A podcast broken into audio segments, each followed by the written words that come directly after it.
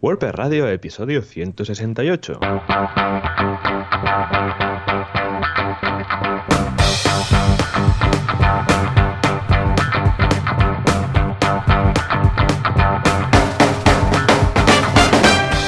Buenos días, muy buenas tardes, ¿qué tal? ¿Cómo estamos? Bienvenidos otra semana más, otro miércoles más a WordPress Radio, el programa, el podcast donde hablamos de WordPress, este fantástico CMS pues que nos encanta.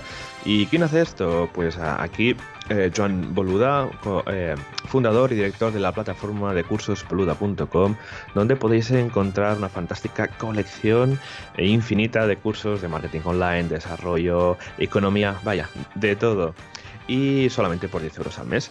Y también aquí en este en otro lado tenemos a John Artes, experto en WordPress en johnartes.com.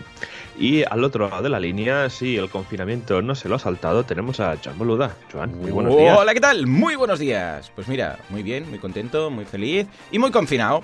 ¿eh? Pero bueno, escucha, dentro de todo el confinamiento para los que teletrabajamos pues no es tan potente en ese sentido. Lo que sí que pasa es que tenemos los peques en casa. Entonces, claro, estar confinados solitos no hay problema. Con tres peques en casa, que la lían parda. Entonces lo que hacemos es los saco al jardín, como decía Joaquín Prats, creo que es Joaquín Prats, ¿no? Ah, que en el programa de Joaquín, ¿no? ¿Se llama? Sí, ¿no? Que tenía el programa de su media naranja y decía, señores al jardín, pues niños al jardín. Entonces los echo todos, cierro las persianas y les digo, nos vemos a la una. Y es como si estuvieran en el cole. Ahí la lían todo. A la una abro y los supervivientes entran en casa. Ah, muy bien, muy bien, pobrecillos, y son muy majos. Y para llevar tanto tiempo cerrados en casa, escucha, suerte de Disney Plus ¿eh? Y suerte también del cole que se está poniendo las pilas y ahora han empezado ya a hacer clases en Zoom. O sea oh, que puntualmente, no, todo no toda la hora, evidente, o sea, no toda la jornada, pero sí, sí, ahora ya nos mandan vídeos. A ver, aquí el gran problema eran, han sido dos. Primero, que no tenían nada digitalizado, que en mi cole, yo ya desde hace, mira, yo cuando iba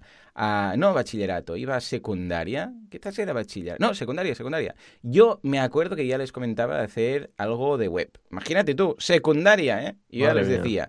Y me enseñaron un proyecto, el profesor, por aquel entonces profesor de informática, que dijo, mi, este proyecto, no sé qué, ¿vale? Y, y hasta ahora no habían hecho nada. Bueno, tenían una, unas webs hechas con bloggers, historias, pero nada. Y claro, al no estar preparados y además ser todo tan mm, de repente, porque claro, si a ti te dicen, hey, va a pasar algo, pues yo qué sé, el virus este está viniendo hacia aquí, llegará dentro de un mes y pico y estaremos un mes encerrados. Bueno, claro, pues hay tiempo de decir, a ver, vamos a establecer una estrategia, no sé qué y tal y cual. Pues que no, ha sido de un día para otro, ¡hey! Que cerramos los coles 15 días y ahora 15 días más. Y claro, no han podido ponerse al, al, ritmo, ¿no? Y a base de mails, pues al principio un poco más loco, cada profesor mandando su mail. Claro, tengo tres peques, imagínate, cada profe lo suyo, después el genérico del cole, bueno, era un cristo. Claro, claro. Y ahora no, ahora ya parece que ya cada día tenemos un correo con algún recurso, con un vídeo. El otro día había un vídeo de un profesor y tal y cual. Y poco a poco parece que ya van, bueno, van entendiendo cómo funciona esto. A mí me gustaría pensar, Joan, que después de esto, pues harían algo, o haremos algo todos en general, empresas y colegios y todo, en el sentido de digitalizar todo esto, un poquito más. Pero, pero luego recuerdo que la raza humana es que 15 mm, días después de pasar todo esto, pues volveremos a... Volveremos igual, sí. No, a ver, yo creo que de esto, de, todo esto que está pasando, sacaremos algo positivo, ¿no? Muchas empresas habrán descubierto el teletrabajo y verán que mucha gente pues es más productiva. Yo, por ejemplo, teletrabajando soy bastante más productivo porque no, hay interrupciones, mm. eh, te puedes focalizar mucho más, eh, puedes escuchar tu música sin problema y tal. O sea que al final es muy diferente, ¿no? Y también, pues quieras o no es más sostenible. Mm. Eh, evitas desplazamientos, evitas ¿no? el, el tema del uso del coche, transporte público, etcétera. Entonces, bueno, veremos a ver esto cómo afecta en un futuro, así que bueno, será, será interesante ver cómo evoluciona todo esto. Así que nada, pero bueno, igualmente que estemos confinados, Joan, ¿has sacado algún curso? Hombre, por supuesto que sí, esto no falta nunca. Esta semana un cursazo de boluda.com de gestión avanzada de usuarios de WordPress. Es un curso que hago yo, que me hace mucha ilusión porque es el primero de una trilogía. Van a ser tres cursos, ¿vale? En el primero vamos a ver la gestión avanzada de usuarios. ¿A qué me refiero? Porque WordPress ya sabemos que lo que son usuarios como tal, bueno, es un poco básico. Tenemos los cinco roles, ¿eh? Tenemos pues el, el uh, suscriptor, el uh, colaborador, que no puede escribir, puede, entrar en el... Bueno, no puede publicar, pero puede escribir. Luego tenemos el autor, que puede escribir publicar. Tenemos el editor, que puede editar páginas y posts de otros. Y luego el administrador, ¿vale? Estos cinco que puede hacer todo, instalar plugins y tal. Bueno, estos cinco son los, los básicos que vienen. Pero podemos crear más, ¿vale? Pero es que además, el perfil de usuario de WordPress Ah, claro, cuando alguien necesita modificar el perfil, tiene que acceder a través de, mira, esto daría de sí, mira, para la semana que viene, no, no, que tenemos Semana Santa, para la otra, que me toque, eh, voy a hacer un monográfico solamente de esta porque es muy básico y veremos algunos plugins. ¿eh? Pues lo que digo, ¿qué ocurre? Que para modificar sus datos debes darle acceso al admin, o sea, tiene que ir a mi perfil en el admin, el admin de WordPress no tiene nada que ver con el front. Entonces, claro, cuando entra ve el WordPress ahí con los widgets de mm, WordCamps, no sé qué, y se flipa. O sea, rollo, ¿esto qué es? ¿Sabes? O sea, ¿dónde está mi área de usuario? Una área de usuario debería estar en el frontend con todo lo que es el diseño del frontend. Y ahí debería poder modificar no solamente su correo y contraseña, sino un poco todo.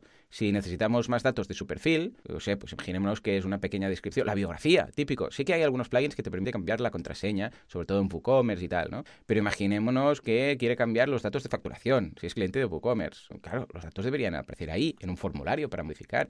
Si quiere modificar, imaginémonos que creamos un directorio y queremos poner más datos suyos. Bueno, una ficha de cliente, como la de IKEA, ¿no? Que entras y, y tienes ahí, con, ¿cómo, ¿cómo es tu casa? ¿Cuántos metros? ¿Tienes niños? No sé qué. Pues todo esto lo vemos en este curso. Como digo, es el primero. Porque aquí vemos cómo gestionar estos usuarios, cómo crear, por ejemplo, formularios en el frontend de, mm, de registro, si queréis que alguien se registre, ah, de edición de perfil, todas estas cosas, y sustituir los que tiene WordPress. ¿eh? Porque WordPress tiene, o sea, tiene un formulario de registro WordPress. Lo que pasa es que es muy cutre y está ahí con el mm. logo de WordPress ahí, no, solamente te pide nombre, eh, solamente te pide mail y contraseña, ah, ni nombre ni nada. Entonces también hay uno de acceder, ¿eh? el tipo que está en WP Admin, y luego tenemos el de, el de edición de perfil que está en el, en el, backend, ¿vale? Bueno, pues todo esto se sustituye con formularios en el... Cuando ya tengamos todo esto en este curso, en el siguiente veremos cómo crear un directorio. Ahora que ya sabemos cómo gestionar todos los datos, vamos a mostrarlos en el frontend y veremos, ya os lo iré comentando, ¿eh? salga, pues eh, veremos cómo crear un listado, un directorio de, de empresas, de profesionales, lo que sea. Y finalmente, en el tercero de la trilogía, vamos a crear un negocio de matching para estilo, yo sé, pues, e-darling, para encontrar pareja, o au pair wall, para encontrar au pair, ¿no? Que hay familias y au pairs. O yo qué sé, para como Topayuda, uh, que es una empresa que busca ayuda para, para, que te ayuden en casa, ¿no? Necesito a alguien que venga a limpiar, no sé qué. Hay familias y profesionales. Bueno, pues vamos a crear un negocio de matching y todo esto lo vamos a monetizar. Van a ser tres cursos porque hay mucha chicha y los imparto yo los tres. O sea que estoy muy contento con estos cursos, echarles un vistazo, que estoy encantado y tenía ya ganas de volver al ruedo del fantástico mundo de, de los cursos online. Se nota el confinamiento. Sí, sí, se nota, es lo que te, iba a decir. O sea, al final estás tantas horas en casa, no puedes salir y tal, y te llega un momento que, que, mira, que te da por dar cursos, ¿no? Yo también me estoy planteando relanzar tema de cursos online y tal, que tenía Udemy, que lo tengo, creo que hace tres años ya que lo tengo por ahí, y creo que, que, bueno, tengo que actualizar porque hay Gutenberg, bueno, hay un montón de cosas nuevas, pero bueno. Pero, pero a mí también, ¿eh? Me ha dado tiempo para hacer citas y justamente con unos amigos hemos lanzado un proyecto que se llama Una carta para ti, que mm. esto surge de la, de la necesidad, bueno, uno de los amigos es, es, una chica, Miriam, que es enfermera y que, bueno, que nos, que nos comentaba que, bueno, que los hospitales ahora, ¿no? Están recibiendo un aluvión de emails, de cartas anónimas para toda la gente, ¿no? Que está ingresada por el tema del, del COVID-19 y nos comentó, pues, a ver si podíamos hacer una web en que la gente pudiera enviar cartas ¿no? y se publicaran. Mm. Es, un WordPress súper sencillito, con un formulario de, de Custom de Contact Form 7, en el que bueno, se pide un título, una, una carta, ¿no? Y se puede adjuntar o no pues una, una imagen. Entonces, al enviar la carta, se crea como un post type tipo post y se queda en revisión y luego se aprueba. Entonces, bueno, tenemos ya algunas cartas y tal de, que hemos pedido a amigos para hacer las pruebas y parece que funciona. Así que, bueno, en breve esto ya despegará y toda la gente pues que que esté en los hospitales o, esté en casa, pues tenga pues una colección de, cartas para que bueno se pueda animar durante estos tiempos, ¿no? Que, son durillos y tal. Así que bueno, eh, cualquier eh, si le echáis un vistazo, cualquier comentario es bienvenido y si se animáis a hacer una carta, pues genial. Ah, pues muy bien, sí, sí. No sabía que también con Contact Forms serías crear custom post types. Siempre lo hago con Gravity Forms, estoy acostumbrado. ¿Es con la base o necesitas alguna extensión, algún plugin? Necesitas un, un plugin que encontré, hay varios, Hmm. pero hay uno que me gustó mucho. La configuración es, es un poco tediosa porque está un poco escondida, pero Ujú. funciona súper bien. Y se llama Post My Contact Form 7 Form. Toma ya. ¿Es eh, gratuito del repo o es por ahí de los de pago? Es gratuito. O sea, Ah, al final, pues sí, sí, quería, quería algo que fuera gratuito y que funcionara. Y la verdad es que funciona súper bien. Es un plugin que tiene muy pocas instalaciones, pero oye, es una web que más o menos eh, esperemos que sea temporal, que no dure mucho. Así que no me lié a buscar plugins de pago bien, y tal. bien. Así que nada, funciona súper bien. Ya os digo, la configuración es un poco liosa y tal, pero bueno, permite, pues eso, eh, hacer que un Contact Form 7 pues pueda eh, crear un post type. Qué Así guay, que bueno. guay. Sí, sí, sí. Mira, dejaré un enlace en las notas del programa eh, con este add-on para que si alguien pues, se anima a probar este plugin, que lo, te- lo tiene por aquí. Muy bien, claro que sí. Pues le echaré un vistazo yo también, porque en algunos casos para algunos proyectos impreso, esto es idea. Sí, exacto. Muy bien, tú, pues nada, pues una vez hecha esta súper introducción de cómo han ido las semanas, si te parece, Joan, pasamos al patrocinador. Pasamos. pa- Hay un mundo lleno de virus por todas partes, oiga, en, las puertas, en los pasillos, en las calles, está el virus, que, que to- todo, todo. Pero también tenemos el señor de la limpieza, el antiséptico, el que nos cura, el que pilla el coronavirus así por la garganta, si es que tiene garganta, y dice, "Vete aquí, que te pego leche. Sí, ha salido un poco Ruiz Mateos, pero no, estamos hablando de SiteGround. El hosting que usan los otros hostings, solo los buenos, los malos no sé. Pero en todo caso, si tiene la web rápida, si está arriba, 100%, vamos, uptime y con buenos profesionales detrás, es SiteGround.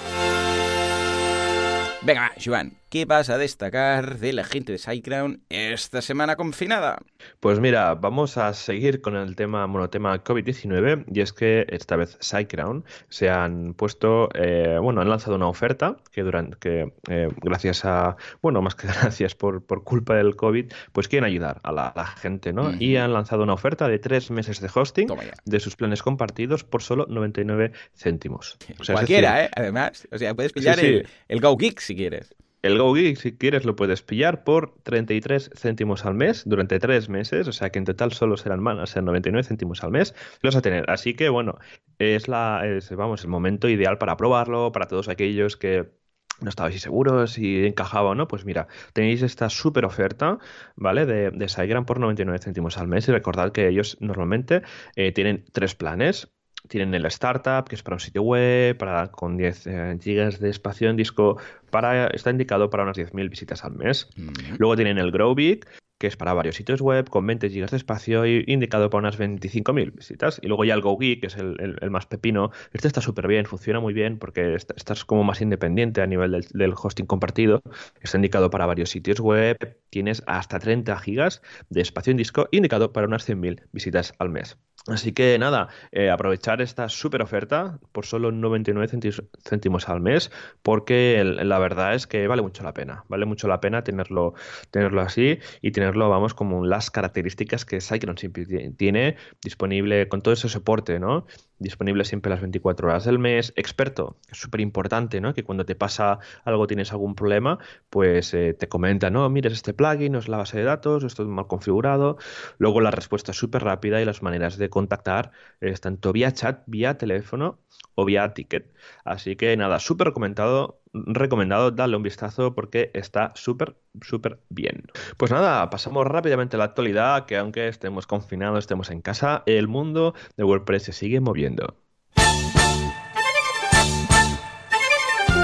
Virtualidad, prestualidad, corona virtualidad o directamente ¿qué pasa con Gutenberg? ¿Qué pasa? eh?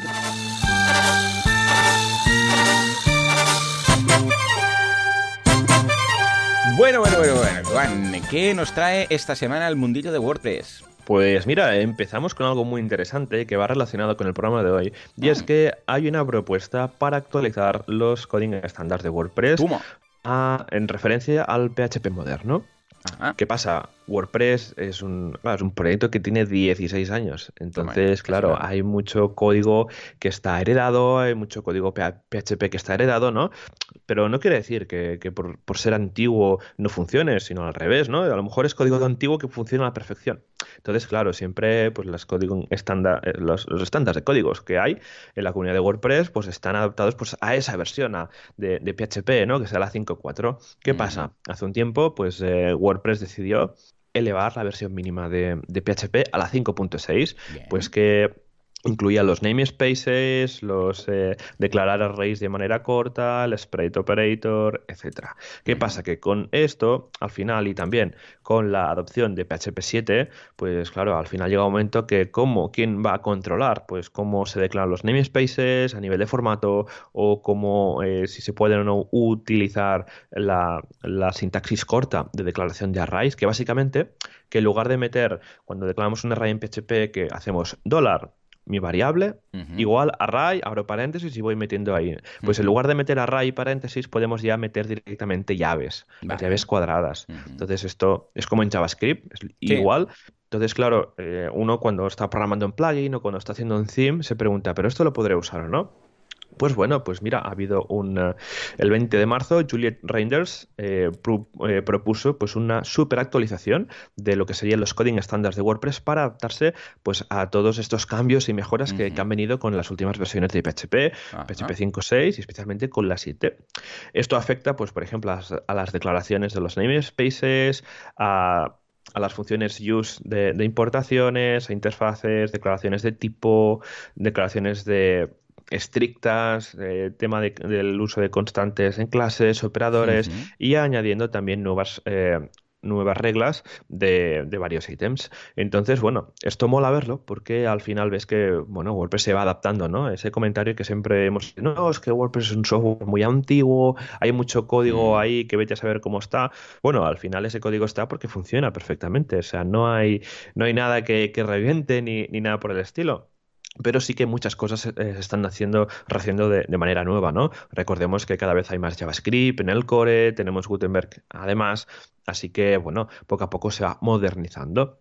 Un apunte importante y es que WordPress 5.3 ya incluye alguna cosa del PHP moderno 5.6, como el tema de los arrays eh, de, de, declarados de manera de esta manera corta, ¿no? Con, con las llaves. Así que, bueno, veremos esto. Yo creo que será un movimiento muy positivo y aunque esto va a traer tiempo porque se tiene que validar por toda la comunidad. Esto afecta a muchos, muchos, muchos millones de sitios en, en Internet, porque recordemos que WordPress es muy popular. Pues bueno, veremos cómo, cómo funciona y cómo va evolucionando. Así que es un tema que la verdad que me interesa mucho ver cómo pues un software como es WordPress se va adaptando al PHP Recordemos que este eh, manual de estilo, como le queramos llevar, eh, es no solamente para el core, sino para todos los desarrolladores de themes y de plugins que quieran eh, seguir el estándar oficial. De hecho, incluso hay algunos plugins para algunos IDEs, estilo, yo creo que PHP Storm lo tiene, Coda también, que te ayudan a pasar todo esto. Si lo has programado de una forma y ven que, hostia, pues no has acabado de cumplir alguna cosilla, te lo transforman bien y tal. Y recordemos que esto a ver, es un manual para entenderos, un estándar de código que eh, si no lo cumples eh, funciona igual el plugin, ¿eh? O sea, no es que si no lo haces así falle. Lo que pasa es que es un estándar y la idea es que todo el mundo lo haga igual y lo hagan, pues escucha, vamos a dejar los espacios donde tocan, vamos a dejar el interlínea, bueno, las líneas si tocan, no tocan, si declaramos esto o lo otro, lo vamos a hacer todos igual. ¿Por qué? Porque si todo el mundo lo hace igual, luego lo vamos a leer mejor todos, ¿no? Pero que funcionar, funciona. Tú lo puedes programar todo muy mal y sin comentar y sin todo y saltándote, yo sé, lo típico de ah, cuando hay un if y es solamente una, ponemos los dos puntos, no ponemos los dos puntos, todo este tipo de cosas, ¿no? Funcionar funciona, porque es PHP, no hay más. Lo que pasa es que es un estándar para seguir todo el mundo, ¿no? Entonces yo lo veo muy bien, yo creo que ya tocaba, ¿eh? O sea que felicidades por la, por la iniciativa. Muy bien, muy bien. Exacto, muy bien. Escucha, veo que hay una noticia covírica, en este caso del coronavirus, que es la siguiente, que es que Font Awesome, Font Awesome, que oh, estoy muy contento con Font Awesome, yo creo que cada proyecto ya y ya directamente cargo Font Awesome, que por cierto tiene una versión de pago. Esta semana necesitaba para un proyecto unos iconos de pago porque Font Awesome es esta oh, fuente que tú cargas rápidamente a través de, su propio CDN o bueno, hay varios donde puedes cargar y, luego puedes usar iconos. ¿eh? En realidad es una fuente, pero aprovechan el tema vectorial de las fuentes para crear iconos, que puede ser de lo que quieras. Típico menú que tiene una casita y un globo terráqueo y todo esto, ¿no? Lo haces con Font Awesome. Pues resulta que el cliente se encariñó con unos em, logos, eh, digo, con unos iconos, pero eran de los premium de Font Awesome. Y sí, sí, y te das de alta, pagas una cuota anual y tienes acceso a todos los de Font Awesome, que son gratuitos, y además algunos extra. Entonces los extras son como unas versiones em, alternativas de los básicos. Los básicos pues igual es solamente una variación y luego tienes la variación solamente pues sin el relleno o más, yo sé, como bold para entendernos, este tipo de cosas. Está muy bien. Y creo que puede ser con más resolución o más también. Sí, sí, sí. Ah, ¿Has utilizado la versión mm, de pago de Fontosom en algún proyecto? No, porque siempre he usado la versión gratuita. Sí, es que está muy bien, ¿eh? Está súper bien, la verdad. Y ya mm. luego, cuando si he necesitado algún icono, como trabajo al final con proyectos a medida, ya el diseño ya, ya me venía. O sea, ahora lo que hago ya normalmente es cuando me, entregan el diseño, que ahora trabajo mucho con Adobe XD, que está súper genial, mm. pues ya me descargo el SVG y ya lo incluyo pues por CSS, por imagen y tal, y ya tienes un vectorial ahí. Y aparte también una cosa que a mí me encanta mucho y es respetar los iconos del diseñador, porque normalmente los diseñadores se curran una iconografía, ¿no? Y al final, pues mira, es un trabajo artístico que me encanta respetar y normalmente evito usar iconos de terceros cuando el diseñador ya ha hecho lo suyo. Sí, sí, sí, totalmente. Si hay un diseñador... Mm. Pues bueno, todo esto que nos hemos mencionado con Font Awesome, que podéis eh, disponer en... Os vamos a dejar en las notas del programa Font Awesome por si os lo queréis descargar y probar, instalar en vuestra web. Recordad, recordad que solamente es añadir el, el script eh, que carga Font Awesome para luego usarlo en vuestro CSS. Pues resulta que han sacado un kit, un conjunto de iconos para el coronavirus. Claro, yo cuando lo leí pensé, hostia, pero para el coronavirus esto va a ser temporal, eh, ¿hasta qué punto tiene sentido? Pero luego, mirando los iconos, me he dado cuenta que lo han hecho por el tema del coronavirus, pero que son genéricos. Es decir, hay, no, no hay nada de coronavirus como tal. Hay pues dibujos de virus, o sea, iconos de, de, virus como tal, evidentemente. Luego hay, pues, por ejemplo, de una enfermera, de un fonendoscopio, de un microscopio. O sea, ha salido como un pack que sirve luego por si en algún momento pues quieres introducir una web médica, por ejemplo, y quieres poner un icono de, de un virus o de cualquier tipo de material médico. Por, por ejemplo, hay el típico icono del jabón ¿no? del desinfectante. Hay uno con una gota, hay uno con una cruz típica de, de primeros auxilios, todo este tipo de cosas, pues también lo vas a poder utilizar. O sea que lo veo muy interesante. ¿Cómo lo ves, Joan? Lo veo súper bien, o sea, a mí también me impactó la noticia, ¿no? Ver, a ver cómo, qué, están haciendo aquí, pero sí, sí, si ves los iconos, pues bueno, están los de, eh, por ejemplo, los de incentivar el higiene, distanciamiento social, etcétera. O sea, yo mm. creo que, vamos, que es una muy buena iniciativa, sobre todo para, para webs, pues que informativas, o si lo queremos usar en nuestro proyecto, porque tenemos que meter un banner para ayudando a la gente a recordar las medidas, lo que sea, pues mira, yo creo que está súper bien y además que sea gratuito, ¿no? De, manera totalmente gratuita, son vectoriales, podemos cambiar colores, tamaños y tal, así que bueno, eh, yo creo que es una muy buena, ah, una muy buena elección por parte del equipo de Phone y recordemos que funcionan por GitHub, tú puedes eh, pedir cualquier icono, lo pides por GitHub a través de una pull request, así que es una cosa muy interesante, muy curiosa de ver. Sí, sí, bueno, y van añadiendo cada dos por tres, ¿eh? O sea, si vais al, al blog, que creo, si no recuerdo mal, creo que es blog.com, ahí veis los posts y te van diciendo... Sí, efectivamente, lo he cargado aquí. Por, por, ejemplo, ahora hemos visto el de coronavirus, pero si vamos bajando, por ejemplo, encontramos eh, de, de diciembre esta noticia es que añadieron iconos para de temas de ciencia ficción, ¿vale? En septiembre añadieron de música, iconos de temas de música, ¿vale? Ah, luego de camisetas, o sea, vemos que no paran, no paran. Van añadiendo trimestralmente, como mínimo, por lo que estoy viendo aquí, van añadiendo novedades, o sea que siempre está bien. Y recordemos que, depende de cómo lo tengáis configurado, deberíais aseguraros que tenéis siempre la última versión, porque a veces se instala una versión más estática y resulta que os estáis perdiendo quizás nuevos iconos, pero muy bien. Exacto, sí, sí, sí, sí, súper bien. Muy bien, pues saltamos a actualidad Gutenberg, que no podía faltar, aunque tengamos el COVID por ahí dando vueltas por el mundo. La, vamos, los eh, que están con Gutenberg no paran. Y ha lanzado una versión, la versión 7.8 que esta en principio no entraría en la WordPress 5.4, que está en nada, nada, no hemos dicho nada, pero en nada tendremos WordPress 5.4 entre nosotros.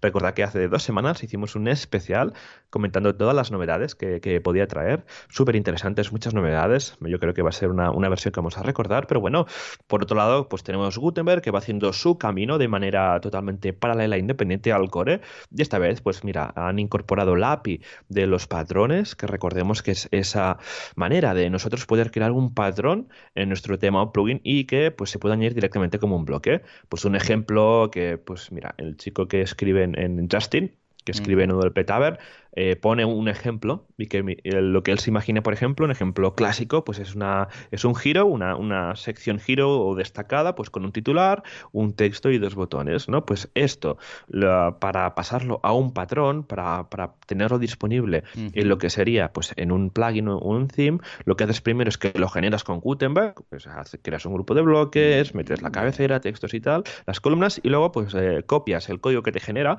cambiando el editor a modo código y esto lo añades con la función register pattern. Tiene un parámetro que es el content y ahí le añades todo el HTML que Gutenberg te ha generado. Entonces, ya con esto ya tendrías disponible eh, lo que sería pues ese patrón directamente. Es como una plantilla al final. Le han llamado patrón porque para acercarse un poco más a lo que sería la manera de programar que tenemos normalmente, ¿no? Como patrón, patrón de diseño, etcétera, ¿no? Pero al final son como plantillas que al final podremos generar eh, plantillas ah, de página, de bloques, de grupos de bloques a través de, código de PHP, a través de plugins o de, themes. Yo creo que esto va a ser algo muy revolucionario. Yo creo que esto va es una, un poco el cambio que, veremos de si las plantillas realmente de, WordPress, los themes, van a, van a tener futuro o no, o cómo van a ser en un futuro. Así que esto va a empezar a, asomar este, este cambio ¿no? que, ya se anunció. Y también Gutenberg 7.8 añade un poco pues, de eh, limpieza de interfaz. Eh, los, ahí se destacan mucho más las cosas, es todo mucho más espaciado, líneas, bordes y tal. Se hace más cómodo. Yo lo he estado probando justamente con el proyecto de una carta para ti. Y la verdad que bueno, es mucho más cómodo, mucho más intuitivo y que es algo que bueno, que tenían eh, en mente desde hace tiempo y que la verdad que ah, gana mucho a nivel de usabilidad. No sé si has tenido la oportunidad de probarlo, Joan. Sí, sí, al principio choca un poco, porque he acostumbrado a buscar los botones y las líneas y todo donde lo tengo, ahora en el core, pero luego te acostumbras y vamos, mucho más cómoda. De todas formas, ya te digo, sobre todo que se nota, estás trabajando con mouse o trackpad, pero yo que utilizo sobre todo teclado, porque la gracia de Gutenberg es que teclado, ¿eh? porque ya sabemos que escribes barra, la barra tiene URL, y escribes el nombre del... Empiezas, de hecho, a escribir el nombre del bloque y te aparece, pulsas a intro, te carga y puedes moverte entre bloques, o sea, con el teclado todo. Y estoy bastante acostumbrado, pero los que utilizan más trackpad y mouse, pues eh, lo van a tener mejor. Incluso creo que va a ser bastante más accesible, porque queda todo bastante más marcado y tal, comparado con la versión que hay ahora en el... Sí, o sea que sí, totalmente. Y hablando precisamente de Gutenberg, nos vamos a la última de las noticias, que es que Yoast ha publicado un curso gratuito del editor de bloques, precisamente. Lo tienen la gente que se apunten a la academia de Yoast, que podéis ir y veréis un poco qué es lo que se puede hacer actualmente con el editor de bloques. O sea que es fantástico estos días de confinamiento. Genial, tú. Pues mira, Joan, ya pasamos, si te parece, algo a los comentarios y feedback de la audiencia, que tenemos un, un correo bastante interesante. Feedback, fresh fit o las preguntas de la audiencia.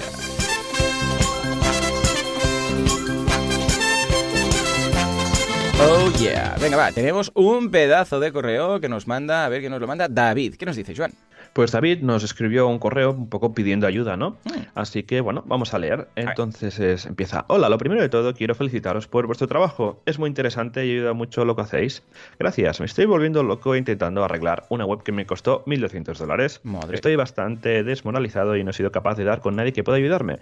Es una larga historia. Hace tres años le pregunté a un colega si sabía de alguien que podía desarrollar un plugin para WordPress y al cabo de un año nos entregó un WordPress entero mal hecho después de pagarle. Mm. Además está en la India y se ha desentendido. Llevo dos años intentando arreglarlo a intervalos de uno o dos meses, pero lo acabo dejando sin arreglarlo del todo. Me gustaría pediros ayuda ya ya sea facilitándome algún contacto de un desarrollador que controle bastante de WooCommerce y JavaScript, o bien me indiquéis trucos para debuguear con WooCommerce y JavaScript. Para que entendáis la funcionalidad del plugin, la web es eh, mysuperworld.com. Básicamente subes una imagen para imprimir en un gran formato, tiene que ser grande, indicas las medidas de tu pared, haces el corte, añades al carrito y pagas y finalmente se sube la imagen y se crea una orden con las medidas y la miniatura. El problema técnico es, me han hecho el desarrollo modificando el plugin de WooCommerce, Extra Product Option y un tema llamado Poseidon. En consecuencia, no se puede actualizar nada con normalidad y se acaba llenando de malware, etc.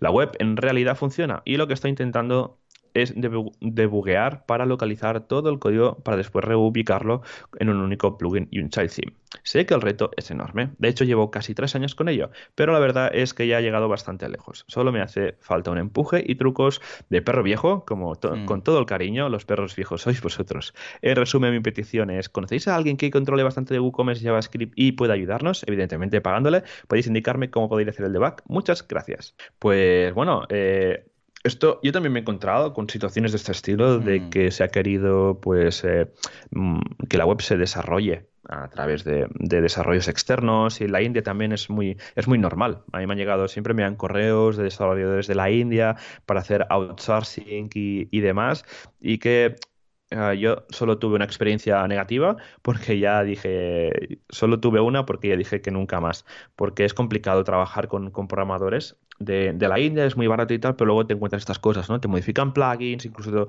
te, pueden hacer cosas que son un poco extrañas, ¿no? Pero bueno, David, eh, los primeros consejos que, te diría primero es para poder localizar el código modificado, es usar una app de, una app de, comparación. En Mac tienes Kaleidoscope, por ejemplo, que está súper bien, que lo que puedes hacer, te bajas el plugin original, coges tu plugin modificado y los comparas, ¿no? También lo puedes hacer con Git. Con Git coges el, plugin tuyo, lo, lo guiteas y luego pues te descargas el plugin original, que sea la misma versión, y lo sobrescribes. Entonces verás realmente pues que está modificado o no y es lo que podrás sacar de, lo que sería el plugin, ¿no? Y lo mismo con el tema coges, te descargas la misma versión del tema y luego pues eh, lo, que, lo que puedes hacer es con Git o con Kaleidoscope o si buscas software de comparación de código para Mac o para PC, hay muchos, pues también lo podrás ver, ¿no? Entonces, y para debugar, debugar el JavaScript eh, es complicado, o sea, al final hay que meterse todo en modo desarrollo, hay que mirar qué ficheros eh, tienes, si están minificados o no, porque a veces, claro, el, plugin, toda su funcionalidad está metida en el fichero minificado ya, ¿no? Entonces puede ser un poco complicado. Pero en todo caso, yo creo que el primer paso es comparar el código fuente con Git haces un commit de, lo que tienes actualmente y luego te bajas la misma versión de plugin o theme que tengas y lo sobrescribes, ¿vale? O, y bueno, que con esto pues te puede ayudar un poco a dar qué, qué pasos, ¿no? Te pueden estar qué código puede estar modificado. Yo sería el primer, el primer paso que te daría, ¿no? Y a nivel de expertos, bueno, eh, ya esto ya te lo comentaré por privado, me viene a la cabeza un par o tres y, a ver si te pueden ayudar. En todo caso, lo comentaré primero con, esta par de personas que te comenté, a ver si tienen disponibilidad, porque es un proyecto muy concreto, ¿no? Desde un proyecto que ya está hecho, hay mucho JavaScript, hay un lado modificado, pero bueno, esto me lo, me lo anoto eh, y como tenemos tu correo al enviar el formulario, pues ya te, te contacto y lo comentamos. Sí, señor, sí, sí, porque realmente ah, heredar un proyecto no tiene nada que ver en tener un proyecto eh, desde cero, claro, desde cero. Pero cuando es algo y está toqueteado, madre mía, es un campo de minas. O sea que, a ver, Joan, seguro que te pasará algún contacto de fiar que pueda tomar esto sin morir en el intento. Ya ves, totalmente, sí, sí. Pero bueno, pues nada, tú visto el, el, el feedback de la audiencia, Joan, pasamos al tema de la semana que tengo muchas, muchas ganas.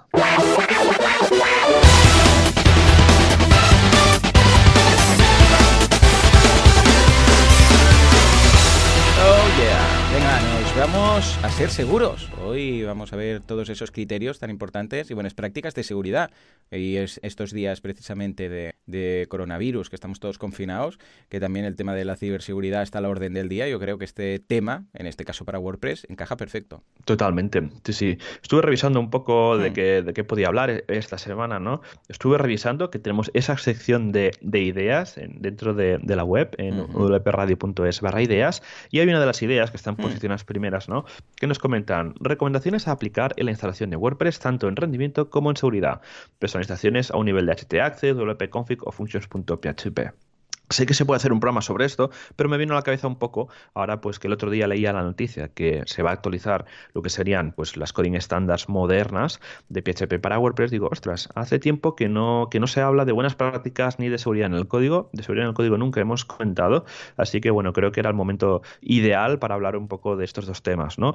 Estos son un par, de, un par de temas que que son muy importantes cuando estamos eh, trabajando pues nuestro nuestro eh, Mm, ¿cómo diría de alguna manera? ¿no? Nuestras habilidades profesionales, ¿no? Cuando hemos pasado de implementarlo a desarrollador y estamos empezando a hacer nuestros propios plugins, nuestros propios, themes, pues lo que has dicho tú antes, Joan, ¿no? Se puede programar de cualquier manera, pero lo ideal siempre es que, pues bueno, que todo el mundo programe más o menos igual, que todo el mundo pues haga lo mismo, que a nivel de seguridad también pues se intente seguir unas, unos patrones diferentes, ¿no? Y, es por esto que, bueno, que, existen en, en, WordPress y en todos los softwares del mundo, ¿eh? Cada, cada software en el open source tiene sus buenas prácticas y demás. Incluso normalmente cuando estás en un departamento de de, de, IT en cualquier empresa, pues siempre normalmente tiene su propio librillo ¿no? de, guías de estilo y de programación. ¿no? Pero en este caso vamos a hablar eh, con, las de, con las de WordPress, que están súper bien, son muy extensas, ¿vale? A ver si da tiempo a comentarlas todas, porque luego también tendremos que comentar eh, lo que serían, pues, qué truquillos de seguridad tenemos a nivel de código, ¿no? Entonces, todo esto que voy a comentar está súper documentado en el código de WordPress, luego dejaremos abajo todas las URLs, ¿vale? Pero sí que iremos comentando un poco por encima eh, qué coding standards tiene WordPress. Pues a lo que se refiere a las coding standards de WordPress, hay para PHP, HTML, CSS y JavaScript, ¿vale? Entonces, empezando por las de PHP, por ejemplo, pues bueno, eh, ya dicen que el tema de si usar eh, las quotes, ahora voy a decir, las comillas simples o dobles. ¿Cuándo usarlas? Pues nos dicen que cuando más o menos el caso se, se necesite, ¿no? Por ejemplo, si estamos haciendo, eh, por ejemplo, a mí me gusta más, ¿no? Eh, cuando estamos printando un, un, un, tipo de elemento tipo A de HTML, o sea, un enlace, ¿no? Hacemos un eco, pues esto prefiero que esté en comilla doble y dentro de lo que serían los parámetros los metes con comilla simple, ¿no? Claro. Esto sería un ejemplo, ¿no? Luego, ¿qué más? Tema de, de, de las tabulaciones. En, en, WordPress, pues se piden que se usen eh, tabulaciones reales, ¿no? no que se usen espacios, ¿no? Y que, bueno, y que si tenemos bloques de, variables y demás, pues que, que, tienen todas iguales y son cuatro o cinco líneas, pues que mm. los iguales más o menos con, coincidan, ¿vale? Esto sería pues una, una de las recomendaciones, ¿no? De, que, que, hay en, a nivel de PHP. Luego, el tema de, de los estilos de las llaves, pues en, lo que sería eh, en WordPress, pues se pide pues, que las llaves eh, estén siempre, eh, la primera llave que abre esté en la misma línea de la función o que se mm, esté en la misma línea. Sí que el, estándar de PHP, el PSR4, lo, que, lo que pide es que esa llave esté debajo, o sea, siempre esté sola, tanto la que abre como la que cierra. Pero en WordPress, un tema visual o por un tema que, que se ha acordado, que es histórico, pues se, se recomienda, bueno, y es obligatorio, pues que esas llaves estén pues bueno, al principio de la línea, cuando abrimos una función, función Pepito, abrimos, cerramos paréntesis, pasamos los parámetros, lo que sea, pues que después de eso justamente venga con un espacio lo que sería la llave, ¿vale? Entonces, bueno, eh, esto es súper importante, eh, es obligatorio cuando enviamos un cualquier ticket a nivel de core, si estamos arreglando cualquier cosa del núcleo de WordPress, esto eh, te lo van a pedir sí o sí, y si es un tema, un plugin, pues bueno, no se lo miran tanto, pero puede ser que te caiga una review que, en el que, bueno, te pidan un poco que uses pues estas recomendaciones de, de PHP. ¿Qué más? Hay que usar, por ejemplo, en estructuras else if, hay que usar eh, else if. La que es junta, no la separada. Más que nada ah, porque. Sí, sí, sí, porque si no, eh, hay un problema de, de, de lo que serían eh, las compatibilidades, que no me salía la palabra, súper importante para que luego se puedan usar con la, con la sintaxis del, del punto y coma. ¿Qué más? Se pueden, eh, bueno, lo que comentan aquí, es una cosa que hemos comentado antes, que cuando se declaran arrays hay que comentarlos de manera, eh, de manera larga. La array, abrimos eh, paréntesis y dentro metemos eh, lo que serían pues, el contenido del array, funciones, etcétera, ¿no? y dicen que, bueno, que no se usen, por ejemplo, los arrays asociativos, la corta, lo que sería la sintaxis corta, que es la que comentamos que venía de nuevo con WordPress, con PHP 5 puntos, ¿vale? Esto yo creo que va a ser una de las cosas que va a cambiar, porque si tenemos que WordPress 5.3 ah, ya usa esto, pues, pues bueno, seguramente este punto de aquí lo comentamos, pero para que veas que esto puede evolucionar, ¿no? ¿Qué más? Sí, estamos, eh, que las funciones, bueno, que si eh, tenemos funciones o tenemos arrays que tienen varios elementos, pues uno separado por cada línea, ¿vale? A mí me encanta separar las cosas por líneas porque es mucho más visual. Eh, mm, sí, muchísimo. O sea, por ejemplo, el típico sprintf, ¿no? Que encontramos en, temas que para printar texto escapado, ¿no? Sanitizado, con variables, añadiendo funciones y demás, pues es mucho más legible si lo separamos mm. en líneas, ¿vale? Con sus líneas, con sus tabulaciones, etcétera. Y bueno, y que el tema, otro tema que es súper importante, pero yo creo que la gente pues lo tiene muy, muy interiorizado, es el tema de, los, el, eh, ¿cómo decirlo de alguna manera? Las etiquetas de abrir y cerrar el PHP. Ah, sí. sí. que tienen que estar, bueno, que tiene que estar en su misma línea. Si, por ejemplo, estamos metiendo pues una línea de, de, HTML y dentro, porque en un atributo hay un valor dinámico, pues que eso esté dentro de la misma línea. No hagamos que si tenemos, abrimos un, un HTML en una línea y luego viene el PHP y hacemos un salto de línea. No, súper importante que todo esté en este caso en una línea porque luego es mucho más visual. Es como si, por ejemplo, en HTML, cuando tenemos atributos, no hacemos intros en los diferentes atributos porque si no quedaría todo un poco raro, ¿no? Pues en este caso lo mismo. Si hay atributos variables, pues no hace falta meterlos en líneas separadas, sino que en la, en la misma. Otro tema súper importante, que no se usen las, las tags cortas de PHP, la del menor que eh, pregunta sin el texto PHP, porque esto según qué versiones o qué configuraciones de PHP peta directamente. O sea, es un error que, me he encontrado, que, es ese típico error de poltergeist. Es que no sé qué pasa, lo hemos movido a un servidor nuevo y esto está reventando, no sabemos por qué. Y es porque había algún plugin o había alguna instrucción en el tema que hacía que, que petara, ¿no? ¿Qué más? Es súper importante borrar los espacios de final de línea, incluso el, sí, de final de línea, porque esto, bueno, al final hace que ocupe más eh, espacio o que cuando, pues yo qué sé, se envíen parches o se hagan comparaciones de Git, tengas ahí cambios o diferencias. Si lo estás añadiendo ese espacio, pues ahí habrán diferencias que no, que no se, que, que no aportan nada, ¿no? Entonces que para evitar siempre borrar lo que serían pues todos esos espacios en blanco, ¿no? Esto normalmente ya los editores visuales, eh, Coda, PHP Store, Visual Studio Code, ya lo hacen por defecto. Así que eh, no os preocupéis que en principio esto se borra. Ahora sí, siempre controlarlo de que si os llega algún proyecto, revisad que eso se esté, se esté cumpliendo. Y bueno, esto sería un poco por encima. Hay muchas más cositas, por ejemplo, tema de formato de, queries de, SQL, cómo hacerla, el tema de eh, lo que sería, pues bueno, las convenciones del naming, pues piden que se usen pues las, las barra bajas con underscores, por ejemplo, el, si declaramos una función, pues que sea nombre de función, barra baja, acción. Vale. No usar el camel case famoso como se hace en JavaScript. Que esto va a cambiar seguramente con el tema de los namespace, seguramente cambiará. Sí, sí, sí. Yo creo que al final todo esto lo, lo, vamos a ver cambiado, no de manera corta, en corto tiempo, sino que ah, yo creo que largo largo plazo esto va, a tener algún, algún cambio. ¿Vale? Entonces, ¿qué más? ¿Qué más tenemos por aquí? Vamos a pasar ya a lo que serían las convenciones o coding standards de lo que serían de, HTML, de HTML. ¿Vale? Esto es súper importante y también un poco, un poco seguir. ¿Vale? Eh, por ejemplo, ¿no? los atributos y meta tags eh, tienen que estar escritos en minúsculas. ¿vale? Yo hace muchos años que no veo HTML programado en mayúsculas, ¿te acuerdas, Joan? Nuestras oh, primeras Madre mía, sí, sí. ¿eh? ¿Por qué lo hacíamos? No sé. No sé. Era, lo que se hacía. Sí, o, Dreamweaver ya te lo sacaba así, puede ser, no sé. Ah, puede ser, que algún front page o Dreamweaver ya. Sí, sí, todo era HTML, así mayúsculas, B, I, todo, ¿no? No, usábamos ni strong, directamente era la, era la B, ¿no?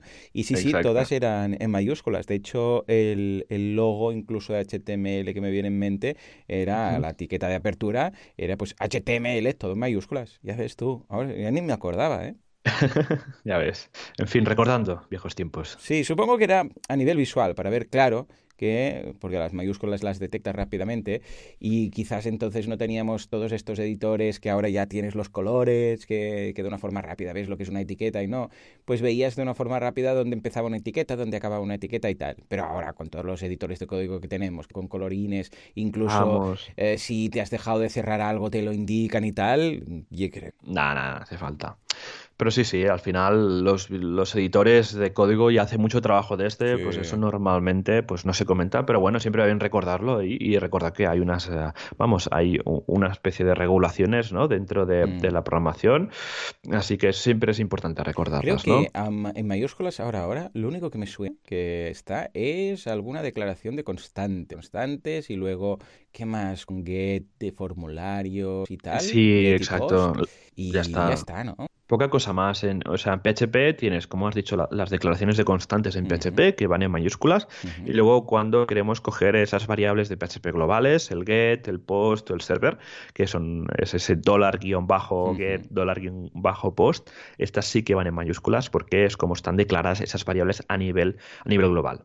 Pero Entonces el resto todo en minúsculas, sí, sí, sí. Muy bien. Entonces con HTML hay, poco, hay poquita cosa más. Eh, Súper importante, bueno, que los atributos, pues pues siempre que se pueda las comillas sean dobles y que nunca estén los campos vacíos, ¿vale? Siempre tienen que estar llenos. Por ejemplo, un caso típico es el, el disable, pues hay que en un input hay que meter disabled igual a disabled, que esto es totalmente correcto y que, bueno, y que es lo que recomienda la, especificación de XHTML de la W3C. Muy bien. ¿Qué más? Que es como la RAE del código, ¿eh? Exacto, totalmente. Ahí la has clavado. Luego, ¿qué más? Tema de indentaciones, ¿no? De los espacios, ¿no? De cómo tiene que mm. estar el, formateo del código, por favor, que esté con cada uno, que cuando estamos abriendo niveles de diffs o de mm. instrucciones de if o lo que sea, pues que todo tenga sus espacios, sus tabulaciones, para que visualmente queden mucho mejor. Totalmente. Hay algunos editores de código incluso que te permiten hacer expand, contraer en función de los niveles. Entonces, cuando empiezas tú un condicional o un bucle, ¿no? Y luego lo que va dentro del bucle o una función, lo, lo, intentas un poco más y luego acabas cerrando ese bucle o lo que sea, puedes aparecer una, un símbolo de menos, haces clic ahí, se, se contrae todo y luego puedes ver, y, y das al botón otra vez, que entonces es un más, se expande, ¿no? Y entonces de una forma rápida puedes hacer un contraer todo y ves como, ah, vale, este archivo tiene seis funciones declaradas, vale, ah, ya, veo de qué va, ¿no? Y luego las puedes contraer o expander y, ver pues, los distintos subniveles. Y es muy cómodo, la verdad, para echar un vistazo global a de qué va este archivo. Exacto, totalmente. Sí, sí. Uh, ya te digo, los editores visuales, vamos, ayudan mucho con esto, ¿no? ¿Con cuál trabajas? Yo trabajo con Visual Studio Code, con el ah, Visual Code de Microsoft. Va súper bien, tiene, se integra luego con React, que también pues hago cosillas de React y tal, y va súper bien, la verdad. O sea, es el que recomiendo. Mira que siempre he ido cambiando de editores, de probando y tal. yo, venía de Net, Sí, yo venía de NetBeans, o sea, imagínate tú de, dónde venía, de hacer cosas con Java y tal. Luego me pasé a PHP Storm, Sublime, Code, he pasado por todos. Y la verdad que me quedo con mm. VS Code porque se integra con toda la parte de Microsoft, que es lo que, que uso, ¿Tiene algún y tal. plugin para publicar, para editar directamente producción? O, sí, creo que sí, sí, sí. Tiene alguno que lo configura, o sea, tú te instalas el, el add-on, o sea, tiene plugins que se instalan en un fly y bueno, no tienes las para cada proyecto le configuras qué FTP es y sí, te hace las eh, Pues eh, lo miraré bien porque lo estuve utilizando cuando Jordi me puso a hacer el curso porque tenéis, eh, curso en boluda.com de Visual Studio uh, Code y además es que es gratuito, es Microsoft, pero gratuita, que está muy bien. Y, mm, y no, bueno, lo estuve probando, lo que pasa es que no, no, me ha acabado de convencer porque claro, es lo típico que tú te bajas el archivo, lo editas, luego lo subes, claro, cuando muchas veces es un poco engorroso. Pero si hay el add-on, pues entonces le, le daré una intentona porque la verdad es que funcionaba muy bien. Y esto que es de Microsoft, pero bueno, funciona muy bien. Exacto, sí, sí. Bueno, bueno, bueno. No, la verdad es que, bueno, Microsoft, recordemos que la semana, hace un par de semanas, mm. compró el repositorio de NPM Así que poco a poco Microsoft se va apoderando del, open source, que yo creo que bueno, que está bien, ¿vale? Porque habrá dinero para esas iniciativas, pero bueno, estamos viendo que, el open source, GitHub, VS Code, eh, NPM se lo está quedando, pues se, lo está quedando Microsoft. Pero bueno, mira, es lo que es lo que hay. Muy bien, saltamos rápidamente a los coding estándares de, CSS. Nada, tres cositas súper rápidas. La primera es que eh, si estamos eh, compartiendo lo que serían definiciones, pues yo que sé, eh, backgrounds, colores y tal, entre propiedades, ¿vale? Súper importante que esas propiedades, que las vamos separando con comas, estén una debajo de otra. Es decir, si tenemos tres selectores que están compartiendo un color y un background, que no estén en, una misma línea, que estén, por favor, separadas. Y luego, muy importante, y es que cada propiedad esté también en una línea, ¿vale? No lo metamos en una misma línea. ¿Qué más? A nivel de namings, también hay ¿vale? Recomendaciones y, un estándar para namings, que es usar el kebab, el kebab case. El kebab case es que cuando se usan los guiones para separar las palabras. Nada del camel case, que es cuando las palabras van separadas con mayúsculas, ¿vale? Ni el Pascal case ni nada. O sea, simplemente es todo minúsculas y separamos las, las letras, hay las palabras con guiones intermedios. Y luego las propiedades, por favor, no los pongamos en mayúsculas, ¿vale? Esto es de, de hace muchos años cuando metíamos los colores en mayúsculas, todo tal, pues no, todo minúsculas y los colores sí se pueden minimizar. Por ejemplo, el color blanco, que son tres Fs, pues en CSS podemos meter las tres primeras, porque él automáticamente, el navegador ya interpreta que ese es el color con seis A ver, esta no lo sabía, o sea que realmente ya podemos, ¿no? Bueno, las tres. las tres Cs o lo que sea, ¿no? Ah, pues Exacto. sí, comenta algo de los colores SSA2 ya con nombre, mejor utilizar, rollo aqua, white, etcétera. A ver, eh, eh, bueno, ellos recomiendan que, se usen los colores hexadecimales o el RGBA.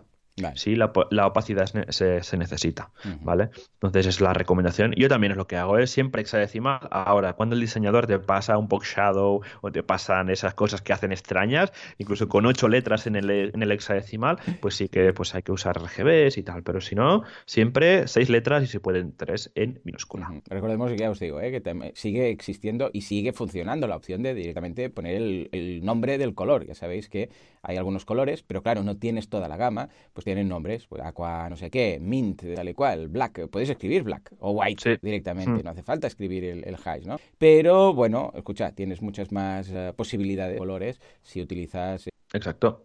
Luego también eh, hay un estándar por el tema de ordenar las propiedades, ¿vale? Eh, primero pues tendrían que meter las propiedades de, display, luego las de posición, luego dar el modelo de la caja, luego colores y, y tipografías y luego las otras, ¿vale? Esto ya es muy estricto, pero que, a ver, eh, al final, cuando estamos generando un tema, vamos a piñón, pero bueno, si se puede ir ordenando, mucho, mucho mejor, ¿vale? Y hay más cositas en media una duda, ¿tú cómo haces el tema de las...? Porque he visto ambas formas y cada vez más... Yo siempre era de las... Hablar, ¿eh? De las media queries, ¿vale? No sé si comentaba aquí, pero hasta el momento yo siempre había visto todo el CSS y al final de todo, cuando se acaba todo, ¡pum! Media queries de uno, ¿vale? Entonces dices, bueno, pues donde dice Diego, Diego, Diego, y esto va a ser lo típico que haces, al 100%, porque quiero que llegue de punta a punta, típico formulario que tenías en dos columnas. Pues bueno, ahora va a ser cada columna o cada campo una columna, 100%. Un bueno, pues esto es lo que se hacía antes. Pero ahora cada vez más veo que cuando se declara, yo qué sé, pues en el content, ¿no? Vamos a hacer el content, vamos a explicar, tú haces tu CSS, y a continuación, en ese mismo bloque, porque claro, igual en el CSS tú lo tienes incluso, tienes un, un, index arriba, ¿no? Y dices eh, reset, después, no sé qué, después formularios, después no sé cuántos, ¿no? Y tienes ahí los comentarios de CSS. Entonces encuentro el bloque, por ejemplo, forms, ¿vale? Que imaginémonos que hay los estilos de Gravity Forms, ¿vale? Los todas ahí.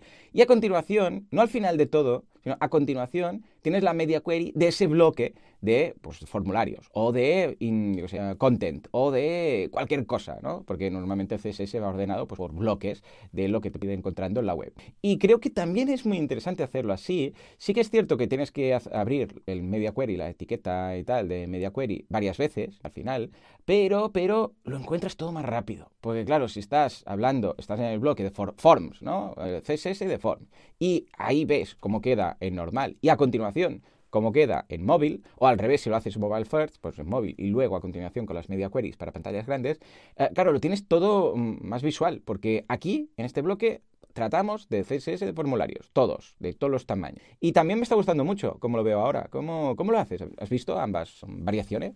Sí, yo he visto ambas, porque me acuerdo al, principio del responsive lo que hacíamos primero, que amacatabas la parte desktop, ¿no? Y abajo ponías las media queries en orden de mayor a menor, ¿no? Era, ese era un poco el esquema clásico Correcto. cuando se empezaba. Pero ahora con, con, con la llegada de los preprocesadores tipo SAS, mm, tipo LES y tal, claro, yo uso un montón SAS, es lo que uso para los desarrollos. Entonces, eh, claro, como en SAS tú puedes encadenar las instrucciones para evitar repetición, venga, ahora otra vez selector, punto clase, no sé qué. Tú vas encadenando, pues si tú tienes un mixing, es decir, una función con el tema de las media queries, que en lugar de meter arroba media, all, and y ahí todo, todo el churro, yo un include media le pongo entre paréntesis la resolución, debajo dentro del selector y luego cuando me compila el SAS ya me hace pues todo el churro de la media query, ¿no? claro, yo esto... cuando lo procesa SAS, ¿qué lo deja? ¿Dentro de cada, al final, dentro de cada bloque para entendernos? Eh, Exacto, justo debajo. como SAS es lineal, ¿vale? A lo mejor hay plugins que permiten separarlo y tal, pero yo como uso la, concatenación esta de las funciones y de los selectores de SAS y las media query ya directamente las hago, es que para, para el tema de frontend es súper cómodo, porque lo tienes todo en un mismo sitio. Es decir, porque yo tengo que, si yo tengo la maquetación de un formulario aquí, porque la parte responsive o desktop o lo que sea, tengo que tener en otro fichero, ¿no? O en otra parte del fichero. Entonces, esto ayuda un montón, ¿no? Y es raro verlo, pero al final visualmente con, un SAS es muy diferente, que lo tienes todo debajo tabulado y demás, es muy mucho más visual. Y cuando te tienes que pelear con dispositivos es mucho más fácil porque estás dentro de la misma pantalla cuando estás en el código, no tienes que ir scroll para arriba, scroll para abajo a buscarlo. Claro, es mucho más cómodo. cuando, cuando trabajas así con SAS, luego ¿qué haces con base? ¿Lo guardas por ahí mismo? O sea, no está procesando. yo, yo, yo, lo que hago es que esto es lo que va en el Git, los ficheros SAS son los que van en el Git y luego pues como uso Gulp con, con Node y tal, eh, cuando hay que subir versión, hay que pasar versión, genero un fichero de estos de distribución y lo subo por FTP, que es el que luego WordPress incluye y tal. Pero los ficheros SAS pueden estar tranquilamente en, en, la, en el tema de, de, manera pública, porque al final es lo mismo, pero de manera... Sí, es como cuando están minimizados, ¿sabes? Que también guardas en el propio tema o ETP, lo tienes ahí, no pases O incluso los Mo y los Po, ¿eh? que, no hace falta. Realmente solicitas el procesado, que es el PO. El MO, para entendernos, de idioma, lo tienes ahí en el FTP para, tenerlo ahí guardado, pero que WordPress no lo mira, o bueno, el software no. Pero es cómodo tenerlo ahí porque si luego dices dónde demonios tenía el archivo fuente, pues lo puedes encontrar rápidamente. De hecho, los archivos MOIPO, que siempre van de la mano y los subéis juntos, realmente solo hace falta. Exacto. Muy bien, muy bien, súper interesante. bueno, estos son las coding standards, quedan las de las de JavaScript, ¿vale? Que también son muy que bueno, que son completas también, que pues comentan pues cómo hay que declarar objetos, cómo hay que usar las, las llamadas a las funciones y los arrays, el tema de espacio es lo mismo, ¿no? Pues usar las llaves en, la misma línea cuando hay condiciones, cuando hay funciones, tema de tabulaciones igual, pues usar eh, usar eh, también pues eh, tabulaciones, usar los, semi, los semicolons siempre en cada línea, eh, temas de, por ejemplo, lo que serían pues las, las ah, declaraciones multiline, pues también, pues hay a veces pues que hay que hacer saltos de, línea, pues también está bien. Bueno, que, que, hay varios, ¿no? También temas de uso de variables, tema de uso de los namings, pues usar los de los de WordPress, o sea que vamos que pues ah, también hay un hay un, ¿cómo decirlo de alguna manera? Un estándar, ¿no? Para esto yo creo que esto va a cambiar con el uso de, React dentro del core, así que y aparte se va a ampliar porque hay muy poca cosita en principio de, los estándares de, de JavaScript. Luego rápidamente pasaremos a lo que sería, bueno, eh, todo esto se puede automatizar con lo que sería el PHP Code Sniper, ¿vale? Que es como un plugin de PHP que nos permite, que esto va todo por terminal, que nos permite, pues cargamos las reglas de, WordPress y lo que nos hace este plugin, que es de PHP, no de WordPress, es que nos analiza todo el código ah, en busca de funciones, en busca de espacios, en busca de todo lo que hemos comentado antes, pues te lo va buscando, ¿vale? Está súper bien, os dejaremos un enlace en las notas del programa con el plugin con todo su manual, ¿vale? Esto ya es nivel medio avanzado. Luego también eh, os comparto las eh, coding standards de WordPress VIP que ellos esperan que, tengas cuando entregas un proyecto, ¿vale? Recordemos que WordPress VIP es la parte premium de WordPress.com que es para grandes medios como TechCrunch, eh, blogs importantes como el de Facebook y tal, que ahí se lo miran todo con una lupa, vamos, que te encuentran cualquier espada y cualquier cosa que, tengas ahí, pues te lo, te lo buscan, ¿no? Pues hay documentos en abierto de todo lo que serían todos sus coding standards y todo lo que, bueno, todo lo que ellos eh, requieren a la hora de que les mandes, les mandes código, ¿vale? Luego, ¿qué más? Tenemos todo, toda la parte de la, de la, de la seguridad en el, en el, código, ¿no? Súper importante, ¿no? Que cuando eh, hay veces que, por ejemplo, cuando estamos eh, maquetando un formulario, ¿vale? Y estamos interceptando nosotros mismos, pues lo que sería toda la información post, ¿vale? Porque estamos creando un custom post type, porque o es algo muy complejo, ¿vale? Que es algo muy hecho a medida, ¿no? Que cuando cogemos variables de, de la variable post global de PHP que nos viene de un formulario, es súper importante, por ejemplo, que esa información que nos viene de un formulario, sanitizarla. Sanitizarla sería el concepto de limpiarla, porque tú no sabes esa información que va, a venir. Aparte que esta información post, cuando mandamos cosas por formulario, se pueden interceptar, se pueden modificar, se pueden eh, meter eh, códigos extraños y es por ahí normalmente donde vienen todas esas inyecciones de código famosas, ¿vale?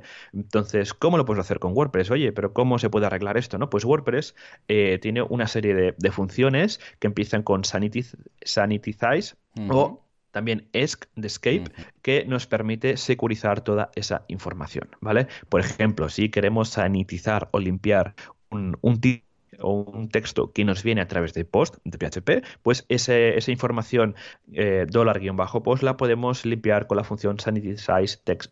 Con esto nos aseguraremos que no hay caracteres raros, que, miraremos que no hayan caracteres de raros eh, UTF-8, a todos los, eh, todas las entidades HTML te las convierten para evitar pues que si eso luego se muestra en otra parte de la web, pues que esté totalmente escapado, ¿vale? Y también, bueno, tenemos funciones para, para escapar como una que se usa mucho, por ejemplo, es que si, por ejemplo, estamos maquetando HTML con PHP y tenemos clases que son dinámicas, clases de CSS que son dinámicas y que viene de una variable o viene de un contador o viene de, en qué URL voy a estar y tal, pues es súper importante que la variable de PHP donde tengamos eh, guardada la, clase CSS, pasarla, ¿vale? Por la función escattr. Eso es lo que va a hacer, lo mismo que he comentado antes, pues mirar que no haya tema de, de caracteres raros, que no haya HTML ni nada. Todo esto hace que el código sea mucho más seguro y evitaremos pues que dentro de nuestros desarrollos a medida haya código eh, que sea inseguro.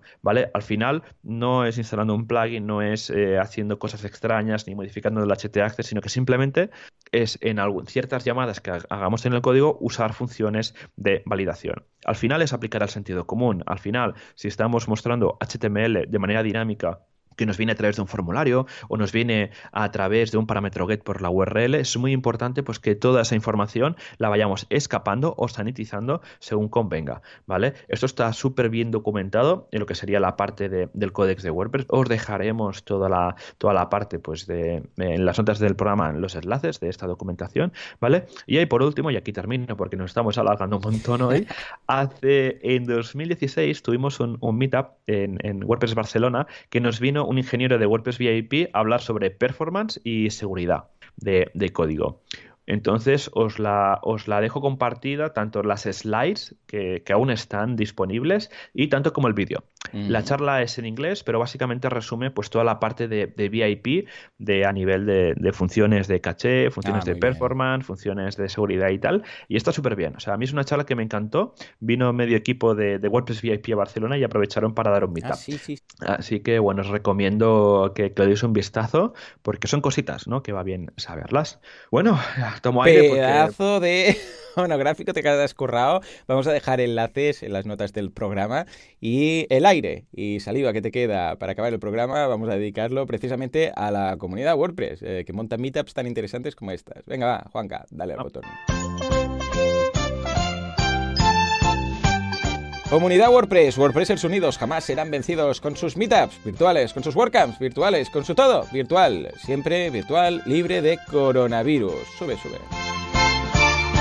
Joan, ¿qué meetups y cosillas virtuales tenemos esta semana? Pues mira, virtuales hay un montón. Todos los meetups del mundo se están pasando a temas online, por Zoom, por Zoom, lo está petando, ¿eh? Estos días. Sí, sí, no paran.